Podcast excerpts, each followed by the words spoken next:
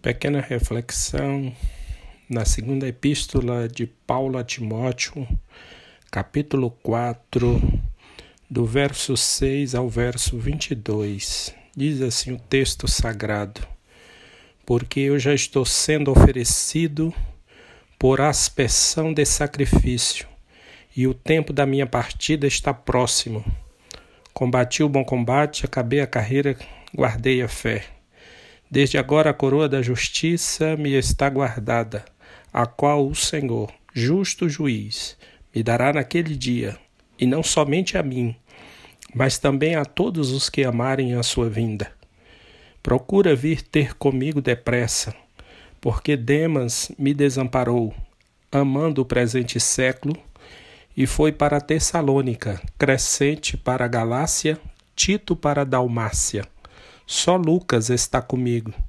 Toma Marcos e traze-o contigo, porque me é muito útil para o ministério. Também enviei Tíquico a Éfeso. Quando vieres, traze a capa que deixei em Troade, em casa de Carpo, e os livros, principalmente os pergaminhos. Alexandre, o latoeiro, causou-me muitos males o Senhor lhe pague segundo as suas obras. Tu guarda-te também dele, porque resistiu muito às nossas palavras. Ninguém me assistiu na minha primeira defesa. Antes, todos me desampararam. Que isto lhes não seja imputado, mas o Senhor assistiu-me e fortaleceu-me, para que, por mim, fosse cumprida a pregação e todos os gentios a ouvissem. E fiquei livre da boca do leão. E o Senhor me livrará de toda má obra e guardar-me-á para o seu reino celestial. A quem seja glória para todos sempre. Amém. Saúda a Prisca e a Áquila e a casa de Onesíforo. Erasto ficou em Corinto e deixei Trófimo doente em Mileto. Procura vir antes do inverno. Eubulo e Pudente e Lino e Cláudia e todos os irmãos te saúdam. O Senhor Jesus Cristo seja com teu espírito. A graça seja convosco. Amém. Queridos, nós vamos ter uma pequena reflexão nas experiências dolorosas de um homem de Deus. Sabemos que a vida cristã não é um mar de rosa. Ser cristão não é viver uma redoma de vidro, nem pisar em tapetes aveludados. Vida cristã é uma guerra sem trégua quanto mal. É uma luta sem pausa contra o pecado. É uma batalha, batalha contínua contra a carne, o mundo e o diabo, a saber que são os três inimigos nossos, carne, mundo e o diabo. A vida do apóstolo Paulo, que é o autor dessa carta a Timóteo, retrata essa verdade de forma bastante eloquente. A despeito desse desbravador da fé ser o maior pastor, evangelista, missionário, teólogo e plantador de igreja da história do cristianismo, ele encerrou a sua carreira enfrentando cinco dramas pessoais. E vejamos, através do apóstolo, quais foram essas dolorosas experiências. Em primeiro lugar, eu acredito que na vida de todo obreiro, de todo pastor, de todo missionário, que é o drama da solidão na segunda epístola, no capítulo 4, no verso 9, ele vai dizer: Procura vir ter comigo depressa. O verso 11 diz: Só Lucas está comigo. Toma Marcos e traze-o contigo, porque me é útil para o ministério. E no verso 21 ele diz: Procura vir antes do inverno. Eubulo, e Pudente, e Lino, e Cláudia, e todos os irmãos te saúdam. Paulo estava preso numa masmorra na Roma, em Roma, na antessala do martírio, no corredor da morte. O tempo da sua partida estava chegando E nesse momento final da vida, em vez de estar cercado de amigos, estava sozinho, curtindo uma dolorosa solidão. Mesmo tendo a assistência de Deus, a assistência do céu, ele carecia da solidariedade humana. E quantas vezes a gente experimenta isso no ministério, né? mesmo com a certeza da presença de Deus nas nossas vidas, muitas vezes sentimos uma carência de proximidade das pessoas. É o que a gente está vivendo nesses dias agora, né? sem poder ir à igreja, é... cada um recluso na sua casa, as poucas horas que a gente pode estar fazendo as lives no templo com aproximação ainda um pouco prudente dos irmãos em função de todo esse drama que a gente está vivendo no nosso país e também no mundo, né? Então, mesmo sendo assistido por Deus, o apóstolo, ele desejou ardentemente a presença de seus amigos.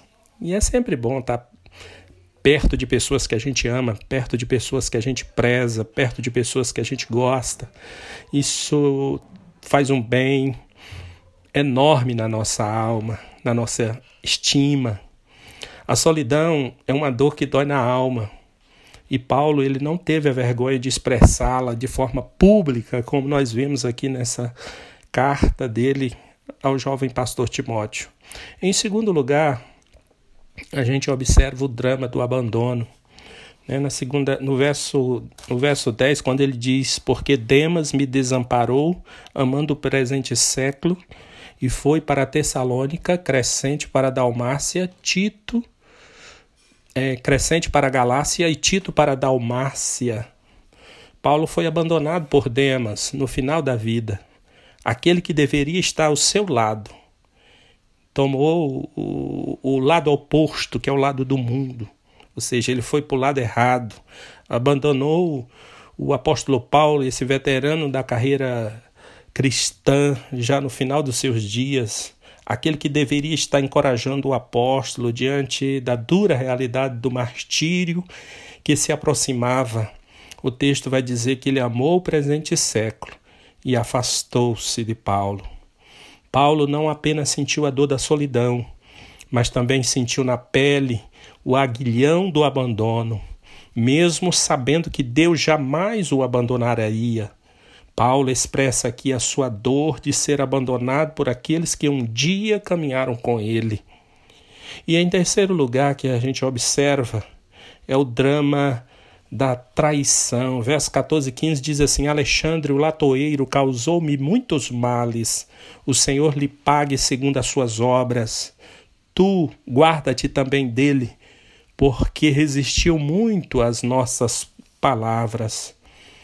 Paulo foi traído por Alexandre Latoeiro. Esse homem causou-lhe muitos males e resistiu de forma muito forte às suas palavras. Os historiadores afirmam que foi que Alexandre, o latoeiro, foi quem delatou Paulo, culminando na sua segunda prisão em Roma e, consequentemente, ao martírio. Não é nada fácil ser traído. Não é fácil lidar com aqueles que buscam uma oportunidade para puxar o seu tapete, apunhalar as suas costas. Pa Paulo sentiu de forma profunda esse drama.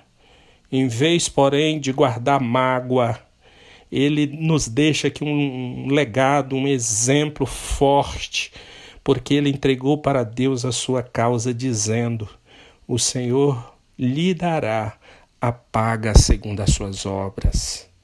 E isso dá-nos uma lição muito grande que a vingança ela pertence a Deus, a vingança pertence ao Senhor, e a gente apenas tem que descansar que o olho daquele que tudo vê, que é um Deus de justiça, no seu momento certo, ele vai requerer essa justiça em prol da sua vida, em prol da sua causa. O Senhor lhe dará a paga segundo as suas obras. E em quarto lugar, o drama das privações.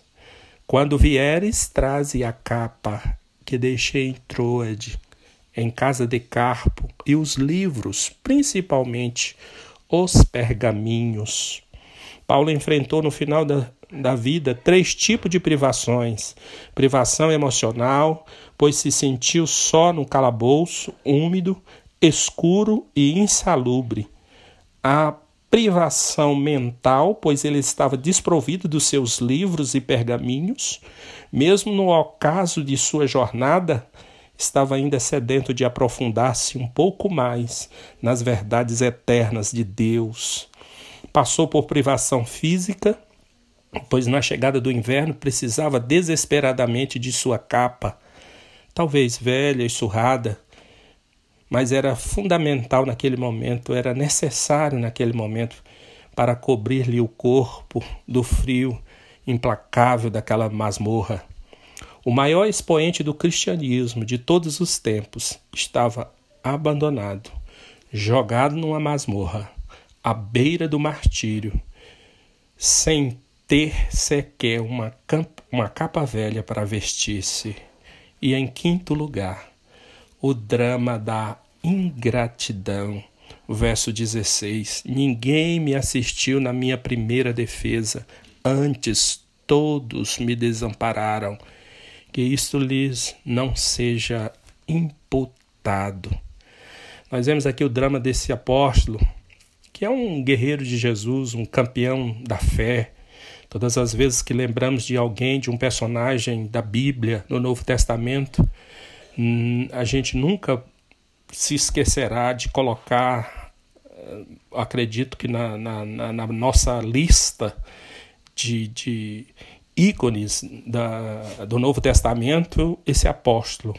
Paulo abre o coração para expressar o seu drama, a dor de ter enfrentado o tribunal romano e, na sua primeira defesa, ninguém ter sido a seu favor, ninguém que levantasse a voz e, e falasse alguma coisa a seu respeito que viesse lhe favorecer naquela situação de julgamento. Aquele que investiu a sua vida na implantação de igreja nas províncias da Galácia, da Macedônia, da Acaia, da Ásia Menor, foi abandonado por todos. Quando ele mais precisou de um ombro amigo, todos os abandonaram à sua própria sorte. Deus, porém, o assiste, reveste ele de forças para cumprir a pregação aos gentios. Deus o livrou não da morte, mas na morte, e o levou a salvo para o seu reino celestial. Queridos, eu não sei como é que está o seu domingo de Páscoa. Mas saiba de uma coisa: aquele que morreu, mas que ao terceiro dia ressuscitou, ele está perto de você. Ele jamais te abandonará. Ele jamais fará com que você sinta desamparo, porque a presença dele, ainda que não visível, ainda que não perceptível aos nossos olhos, pode ter certeza ele está presente no teu dia a dia, Ele está presente no teu levantar, Ele está presente no teu caminhar durante o dia, Ele está presente no teu repousar. Saiba, Ele vive, Ele vive. Feliz Páscoa, que Deus os abençoe em Cristo Jesus.